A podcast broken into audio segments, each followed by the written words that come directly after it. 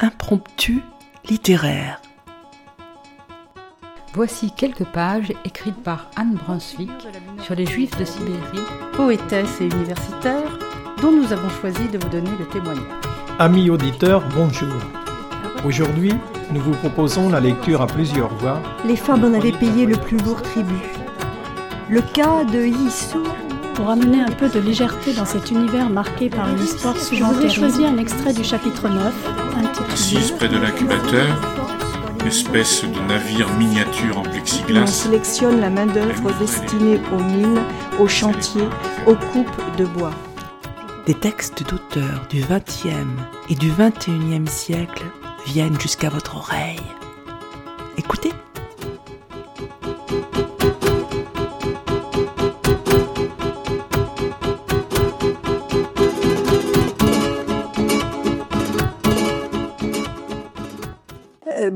Chers auditeurs, euh, bonjour Philippe, euh, bonjour Armel, bonjour Christine. Bonjour Christine, bonjour Armel. Bonjour Philippe encore. Philippe, je crois que tu as lu ce récit, cette méditation de Jean-Michel de la Comté, portant le beau titre de Écrire pour quelqu'un, qui est paru cette année. Pourquoi as-tu choisi ce livre que nous allons présenter aujourd'hui? Pourquoi euh, j'ai choisi ce livre et pourquoi j'ai beaucoup aimé cette lecture mais parce que au-delà du style, euh, il y a, je crois, euh, un homme, Jean-Michel de la Comté, qui dit avec beaucoup de pudeur et de tendresse son amour pour son père. Ce livre, Écrire pour quelqu'un, parle aussi de cette difficulté à dire l'amour d'un père à un fils, à son fils et réciproquement. C'est suggéré avec beaucoup de finesse et de justesse. C'est un très beau livre, je crois. Moi, j'ai beaucoup aimé euh, l'écriture fluide et poétique, avec euh, des belles pages sur la banlieue, sur la langue. Donc, vraiment un beau livre.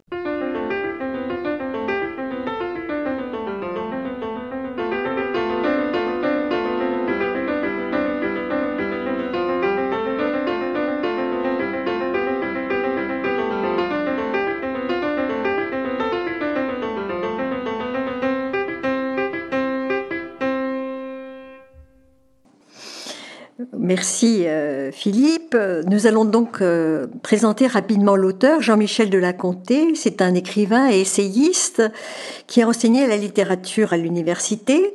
Sa production d'écrivain consiste principalement en des portraits littéraires de personnages historiques et de gens de lettres, entre autres euh, le portrait d'Henriette d'Angleterre, de François II, de la Boétie et Montaigne, de Saint-Simon, etc. Il s'agit de portraits littéraires où le style a une importance majeure. Aujourd'hui, nous aborderons donc son dernier livre, Écrire pour quelqu'un. Dans ce type de récit autobiographique, Jean-Michel de la Comté revisite son propre passé à travers l'évocation de ses parents. Il explore particulièrement la question du père. Qu'est-ce qu'un père? Il le fait en partant d'une photo noir et blanc qui ouvre le livre. C'est le hasard qui a pris la photo, pas le photographe, qui se trouvait simplement là comme nous. Le hasard, une pure coïncidence, sans pause, sans rien d'apprêté, même si la scène fut ainsi fixée grâce au talent du photographe, à son œil de guetteur, une seule prise, l'homme et l'enfant, saisis en moins d'une seconde et d'assez près, je pense. Ils n'ont pas eu le temps de s'apercevoir qu'on les prenait au vol, encore que je n'en sois pas sûr. L'enfant s'adresse à son père, il a peut-être vu qu'on les photographiait, et on informe l'adulte qui, lui, ne l'a pas vu. C'est une explication possible. Bien que l'enfant regarde sur la droite et non droit devant, vers l'objectif. Il se peut également qu'il ne regarde rien de précis, mais on devine sur son visage obliquement tendu vers le père un air de contentement que traduit l'orée d'un sourire. Et ce qu'il dit lui semble important assez pour que son père, sans s'arrêter de marcher, incline la tête vers lui. C'est ce qu'a fixé le photographe, à moins que celui-ci n'ait perçu un sens plus profond dans les positions respectives du père et du fils, l'expression fugace mais essentielle d'un rapport entre eux révélé par l'oreille paternelle spontanément penchée vers les paroles de l'enfant, tout fier de lui confier une remarque amusante ou une idée soudaine. Et sous cette fierté, une autre, plus intime, plus merveilleuse encore, celle de marcher à ses côtés en lui tenant la main.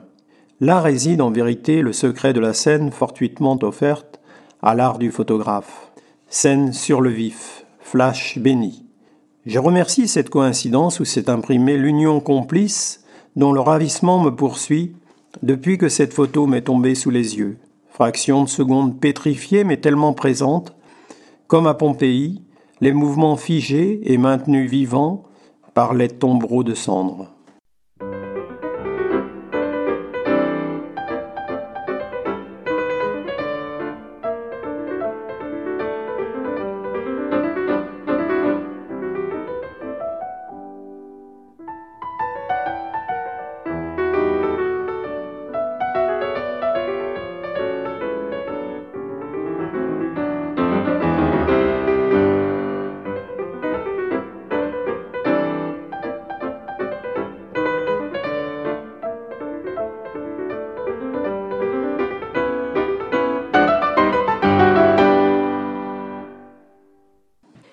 Voici la silhouette du père avec son cartable.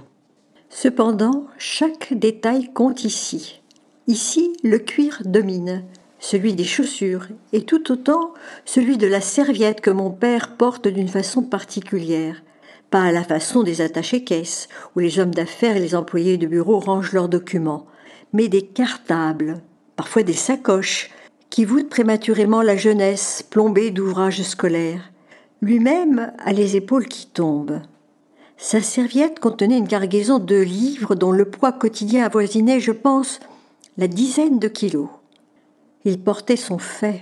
Tel était le destin alors d'un représentant en librairie.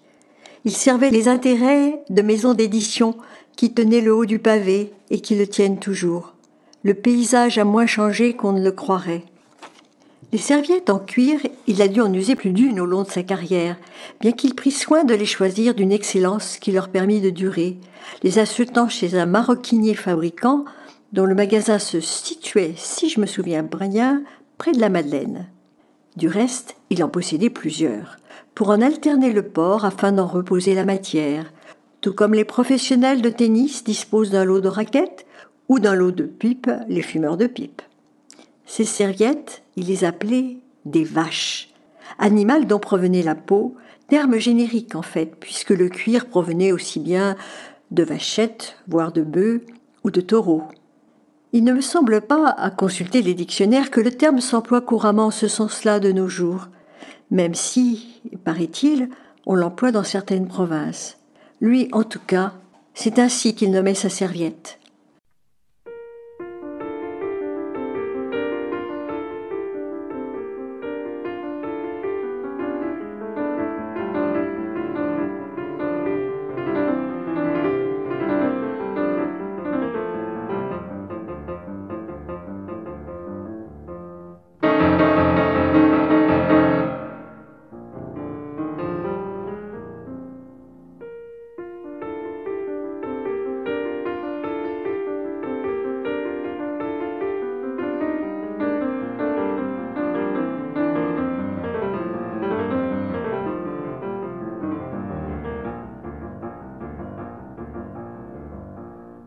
Jean-Michel de la Comté rend hommage au courage obstiné du père.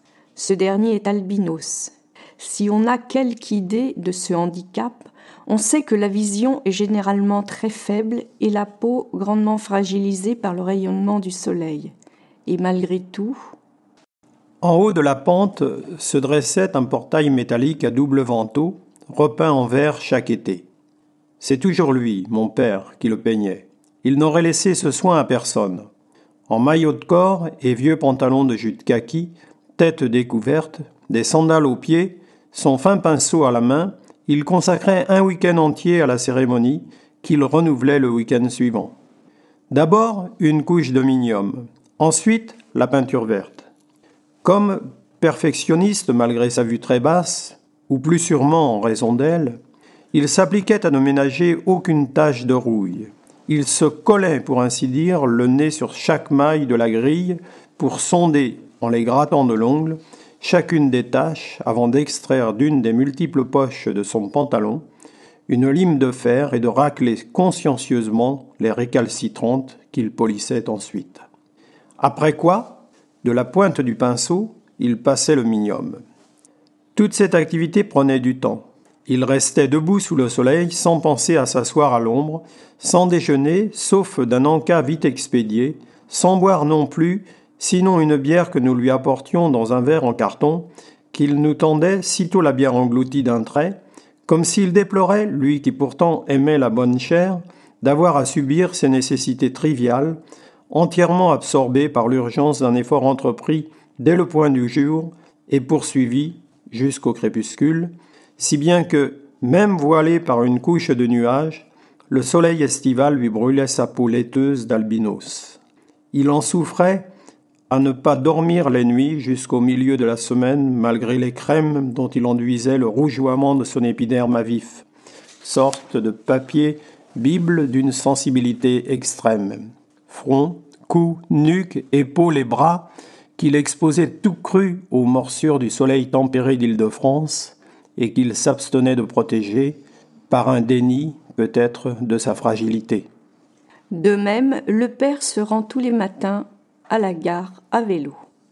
Lui, malgré le flou de sa vue, se rendait à la gare en vélo. Il fallait la neige ou le verglas, pas même la pluie, sauf à Gravelotte, pour qu'il consente à se laisser conduire en voiture par ma mère, ne possédant pas le permis, incapable d'y voir un peu nettement au-delà d'un mètre. De près, tout près, c'était parfait. Il y voyait avec l'acuité d'un aigle, a fortiori muni de sa loupe au lieu de ses lunettes mais véritablement, à plus d'un mètre, c'était l'entier brouillard. Des silhouettes vaguement découpées, individus, objets, des masses mouvantes, impossibles à reconnaître. De près, à l'inverse, lors de ces lectures d'une lenteur où chaque mot se détachait dans une succession maîtrisée, même sans être grossi par ses lunettes ou la loupe, il saisissait le sens des phrases à bras le corps. Pour ainsi dire, il s'en emparait.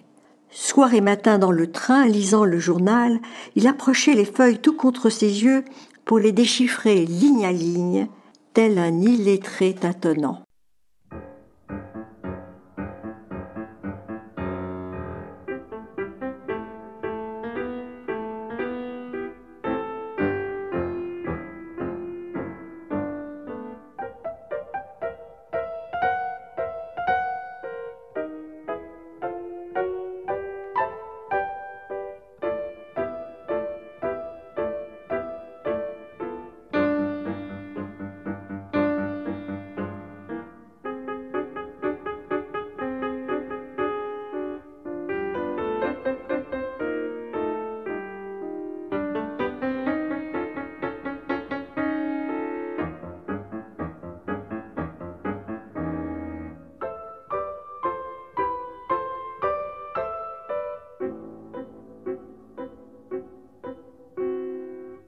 Il semble à l'auteur que la place privilégiée dans son cœur était pour sa mère.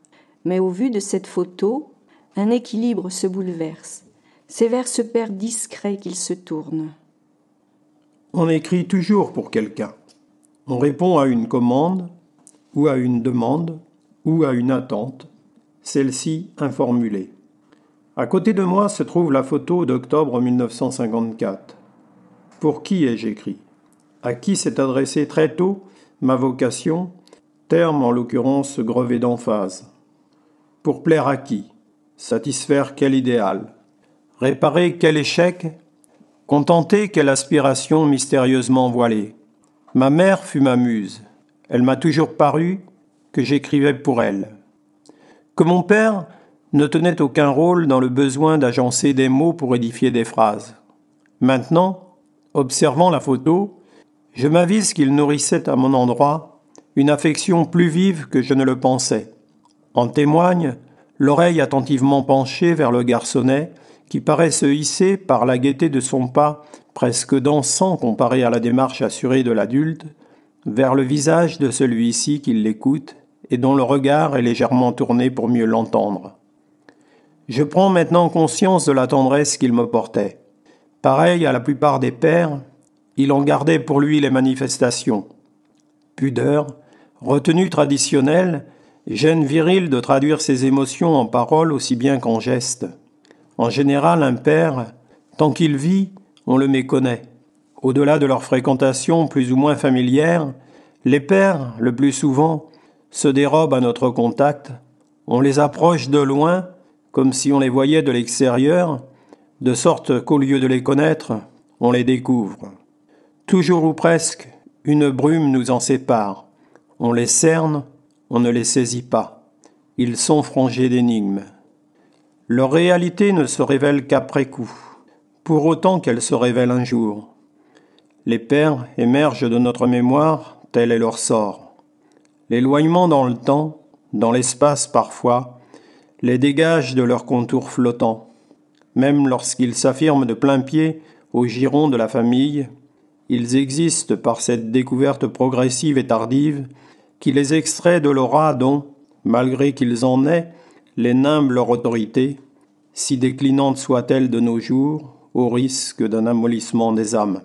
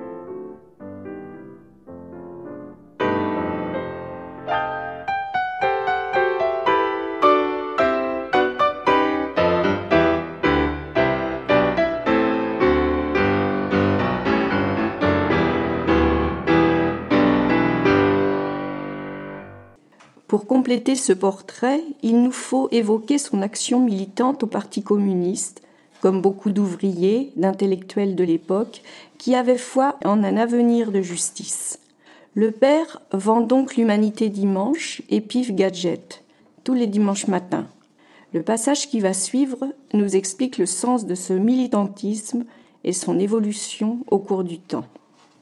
Longtemps, il a ajouté foi au discours du parti, auquel il avait adhéré à la fin de la guerre. Il en accueillait avec loyauté la doctrine et les dogmes. Son militantisme, comme celui de mille autres, relevait du sacerdoce. Pour autant qu'on puisse pénétrer les motifs profonds d'un engagement politique, le sien s'expliquait par l'aisance matérielle de ses parents et la piété de sa mère, en réaction. Mais aussi, j'imagine, par le principe d'égalité célébré par le parti. Il se sentait pareil à tous, comme à l'armée, sans handicap qui le singularise, qui l'écarte de ses semblables. L'optimisme d'un combat à prétention libératrice, où l'acquis supplantait grâce au progrès de la science les malédictions de l'inné, ajoutait un argument qui ne se formulait certainement pas, mais qui ne pouvait que le séduire. Les déceptions sont comme les taupes, elles creusent des tunnels dans le sol. Peu à peu, sapées par les doutes, non sur la justesse de sa cause, mais sur les moyens de la faire triompher, il s'en est ouvert au classique de la cellule du parti, Paul Bert. Ceux-ci, ayant des réponses charpentées sur mesure et livrées avec une condescendance chargée de réprobation, où le respect du mot d'ordre suivre la ligne devait, comme une éponge magique, effacer les questions. Sa foi subit un recul progressif, facilité par le nombre de militants qui rejetaient le parti et celui des exclusions brutalement décrétées qui heurtaient les promesses auxquelles il croyait. Ainsi entraîné malgré lui, il s'éloigna peu à peu du parti dont les méthodes et les discours contrevenaient à l'idéal de fraternité qu'il avait si puissamment charmé. Et quand survint l'écrasement du printemps de Prague, il s'en éloigna sans retour, mais sans aller jusqu'à rompre, continuant de militer, quoique de façon moins régulière, trop fidèle à ses attachements quels qu'ils fussent, pour les briser. Il apprécie rétrospectivement la justesse dans l'éducation que son père lui a prodiguée. Pour ce qui me concerne, placé sous cet éclairage exemplaire, je m'aperçois que par l'effet des efforts qu'il a dû fournir dès son plus jeune âge pour se hisser au-dessus de son infirmité, mon père ne céda jamais aux incartades, ni simplement aux fantaisies qui me poussaient dans des directions déplorables. Il ne s'opposait pas par principe à mes vœux. S'il les jugeait à mon avantage, il les encourageait. S'il le mécontentait, il les bridait. Je m'appuyais sur sa cohérence sans en apprécier le privilège. Je flottais au vent, lui me ramenait au port. Il m'enseignait la discipline, ce que je ne comprenais pas. Le méconnaissant, je contestais ses ordres et défiais ses conseils. De lui, banalement, je faisais un rival. Erreur juvénile, donc excusable. Aujourd'hui, je lui rends grâce. La vérité d'un père s'éclaircit après, quand il n'est plus.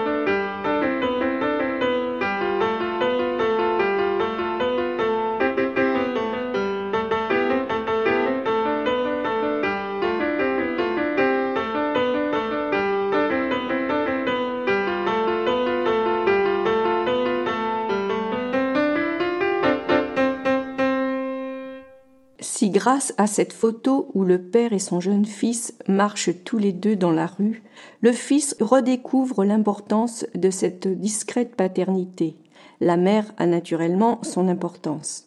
Elle aime le beau langage et affirme sa fidélité à la France en dépit de ce que sa famille, juive, a subi pendant la guerre. Mon père étant d'origine picarde, son patronyme, qui est le mien, ne souffre aucune discussion. Il chante la France a cappella. Ma mère, née Rueff, portant l'étoile jaune sous Vichy, et vivant alors à Paris, dut à la compassion d'un policier, alerté par un de ses amis, et qui la des listes de proscrits, d'éviter le sort de sa famille restée en Bourgogne, malgré ses objurgations à venir la rejoindre dans la capitale, moins exposée aux rafles, pensait-elle. Son père, à l'inverse, avant d'être emmené à Drancy avec sa femme et leurs deux fils, jeunes gens costauds, se fiait logiquement mais ingénument à la sécurité que devait leur assurer, selon lui, leur assimilation au peuple d'un pays qui avait fait des Juifs des citoyens à part entière, et, attestation d'un patriotisme payé au prix du sang, la croix de guerre, dont, en récompense de sa bravoure dans les combats des Dardanelles au printemps 1915, les autorités militaires françaises l'avaient décoré. Rien de tout cela ne comptait pour les décrets du Reich, ni pour les soudards à haut de forme de la Révolution nationale. Un autre printemps, celui de 1944, brisa les illusions. Ils partirent dans les derniers convois. Ma mère n'en conçut aucun ressentiment à l'égard de la France.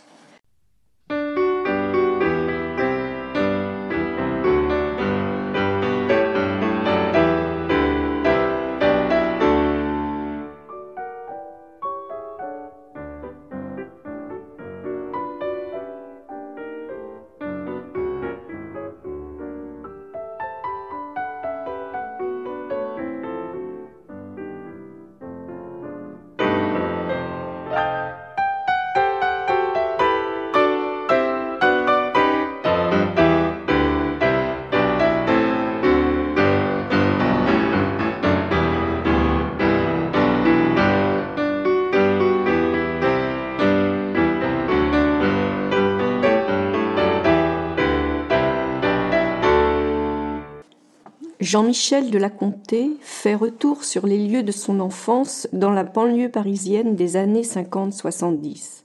Voici l'évocation de cette banlieue parisienne. En un demi-siècle, la ville s'est étirée dans tous les sens. Elle a rongé les terres agricoles pour rejoindre les autres villes, tisser la toile d'une banlieue semblable à toutes, d'une banlieue qui cherche encore, qui se cherchera toujours. C'est la meilleure définition. Cet envahissement continu n'a pas de forme, sans détails qui surprennent, rien qui enthousiasme.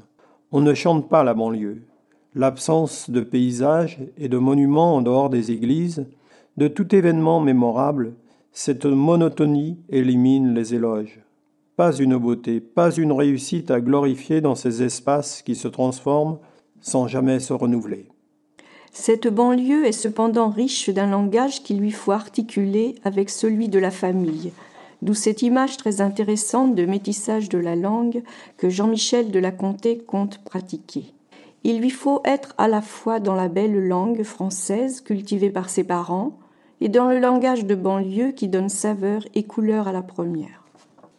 Tout le monde est composite, pas métissé, c'est-à-dire ni blanc ni noir, mais blanc et noir à quoi s'ajoutent éventuellement d'autres couleurs.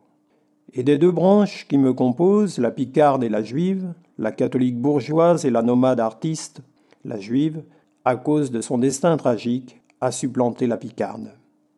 C'est en regardant la photo où je marche aux côtés de mon père que j'en ai pris conscience. Il m'a fallu cette photo. Curieuse révélation si tardive. À mes yeux, il allait de soi que la part juive de mon être en constituait le tout, ou sinon absolument le tout, en constituait l'essentiel. Ce caractère composite se superpose à la dualité qui, elle, m'est depuis longtemps évidente, entre un versant plébéien largement hérité de mon enfance à S et un autre élitiste principalement hérité à l'école et de mes parents. Sur un bord, j'observe que mes choix me portent vers une culture exigeante, les livres au vaste front, avec une inclination pour l'âge classique, celui de la vieille France.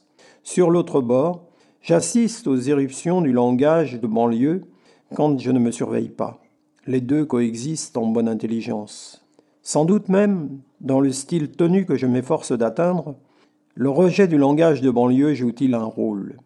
Et si infatué de ma personne, je me permettais d'expliquer comment j'ai écrit certains de mes livres, j'insisterais sur le garde-fou dressé par la banlieue contre les travers de l'académisme ou risque de verser tout auteur attaché à ce style. Le boursouflé, l'affectation le guette, la vigilance s'impose. À cet égard, la rue en terre battue a des airs d'ange gardien.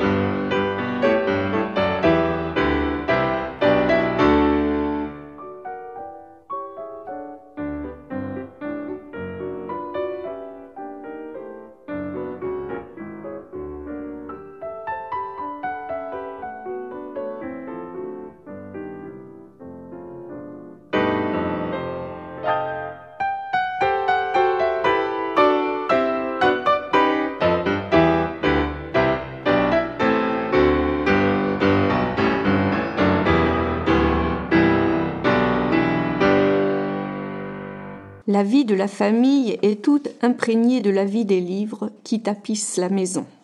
J'ai lu de tout, sans exclusive, un patchwork de volumes en tout genre avec, à cette époque, une prédilection pour les romans.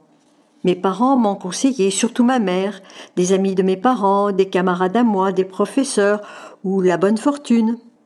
Romans souvent édifiants, d'un esprit généralement positif, et pour les meilleurs, d'un style sobre et volubile, mais toujours musclé, qui apprenait à se couler avec justesse dans la langue. Poil de carotte en tête, talent sans concession, phrase sans fioriture, aussi précieuse qu'une montre suisse, modèle de prose, dirait Verlaine, sans rien qui pèse ou qui pose. Les BD font partie de ce royaume de l'imaginaire. Des bandes dessinées couronnaient l'ensemble, parmi lesquelles rien d'original, Tintin, Les Pieds Nickelés, Bibi Fricotin, et mes albums préférés, ceux de Bico le galopin aux cheveux raides en forme de casque, maillot de corps, pantalon mi-long, débrouillard, gaffeur, confronté aux étonnements de la vie et dupe plus souvent qu'à son tour, dessin quadrichromie si je ne m'abuse, avec prédominance du rose et du gris. Bico, président du club.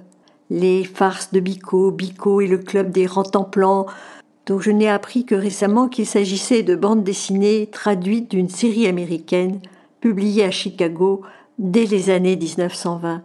Je m'identifiais à Bico, sans me douter qu'il avait pour origine un gamin d'outre-Atlantique, preuve d'une identité d'émotion, d'astuce et de pégadille entre enfants de tous les pays.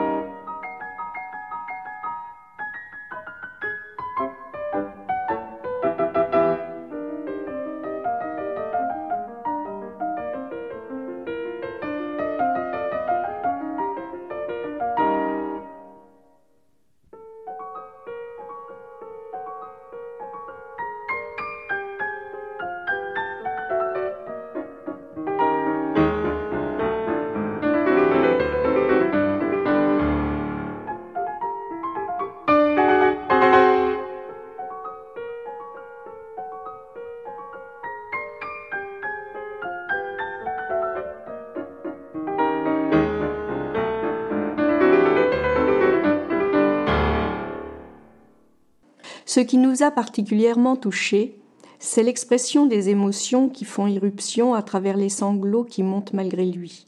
Il évoque la mélancolie de ce qui n'est plus, mais aussi la douceur.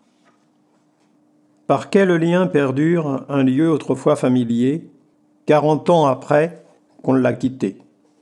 Une ville, un village, un bourg, tel que, repassant par les rues et les avenues connues et qu'on ne reconnaît plus, puis par celle qu'on n'a pas connue, y revenant l'émotion nous saisit, si poignante qu'on pleure. Au bout de tant d'années d'absence, je m'attendais à une émotion brutale, mais ce ne furent pas des pleurs, seulement un sanglot. Je me suis figé dans la voiture, les mains posées à plat sur le volant, ne pensant à rien, ne voyant plus rien. Je ne disposais d'aucun mot, n'avais plus aucune idée, sauf l'impression d'un désastre. Oui, un sanglot, un ressac de jadis de ce qu'on a perdu. On est désemparé, on suffoque, surpris dans l'ignorance de ce qui nous étreint, un désarroi, une crispation du corps, alors qu'on pleure quand on a mal, on verse des larmes quand on souffre, quand on se souvient avec des mots et des images. Mais les sanglots, eux, sont sans mots, sans images l'indicible sanglote en nous. Dans les sanglots, cependant, ne se mêle pas toujours du malheur, mais des élans de nature multiples. Et parmi eux, la gratitude forme un puissant ressort. L'inexprimable bonheur de l'enfance, celle sublimée peut-être avec l'immense bonté qu'eurent mes parents pour moi, c'est ce bonheur trop lourd à surmonter dans le souvenir laissé qui, par les trouées du temps pour peu que j'y m'y plonge, me sert de patrie. L'apaisement des sanglots rend l'ancienne douceur, elle allège le sentiment d'exil éprouvé, comme en pension autrefois, quoique d'un poids beaucoup moins grave et par intermittence. Elle renaît pour quelques instants, cette douceur dont on sanglote, et penchant son baume sur une journée entière avant de s'évanouir avec le sommeil. C'est un fantôme qui revient, mais un fantôme bienveillant, sans linceul, tout sourire. Pour terminer cette émission, nous lirons ce court passage qui sert de conclusion au livre et en justifie le titre. On n'écrit pas pour soi, mais pour les autres, pour les morts qui subsistent en nous et pour les vivants qui nous lisent. Même les manuscrits volontairement laissés sans lecteur au fond des tiroirs s'adressent à quelqu'un, à des parents perdus, à des passions anciennes, parfois à des proches qui ne l'apprendront jamais. Et c'est encore plus vrai quand on écrit en hommage à des défunts aimés ou admirés. Les livres alors, comme le font les poèmes, dressent des tombeaux.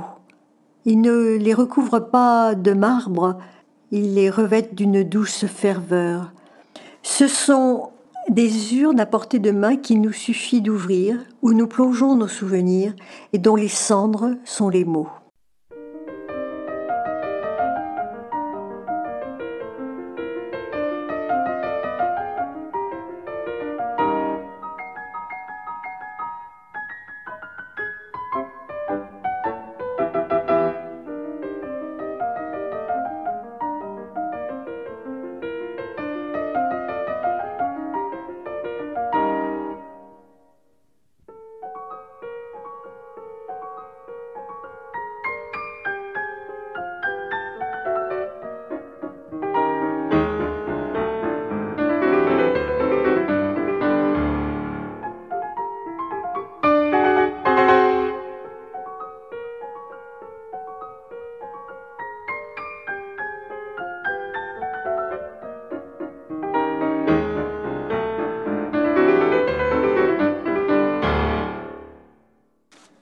Cette émission a été préparée et lue par Christine, Armel et Philippe à partir du livre de Jean-Michel de la Comté, Écrire pour quelqu'un, paru en 2014, que vous pourrez trouver dans l'édition Gallimard, collection L'un et l'autre.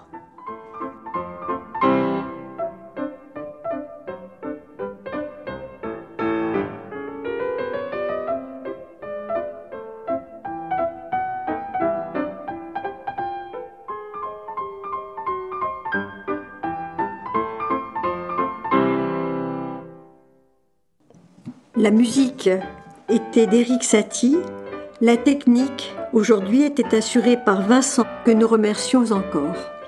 À bientôt sur les ondes de Radio G, les mardis à 9h10 et les samedis à la même heure. Au revoir chers auditeurs.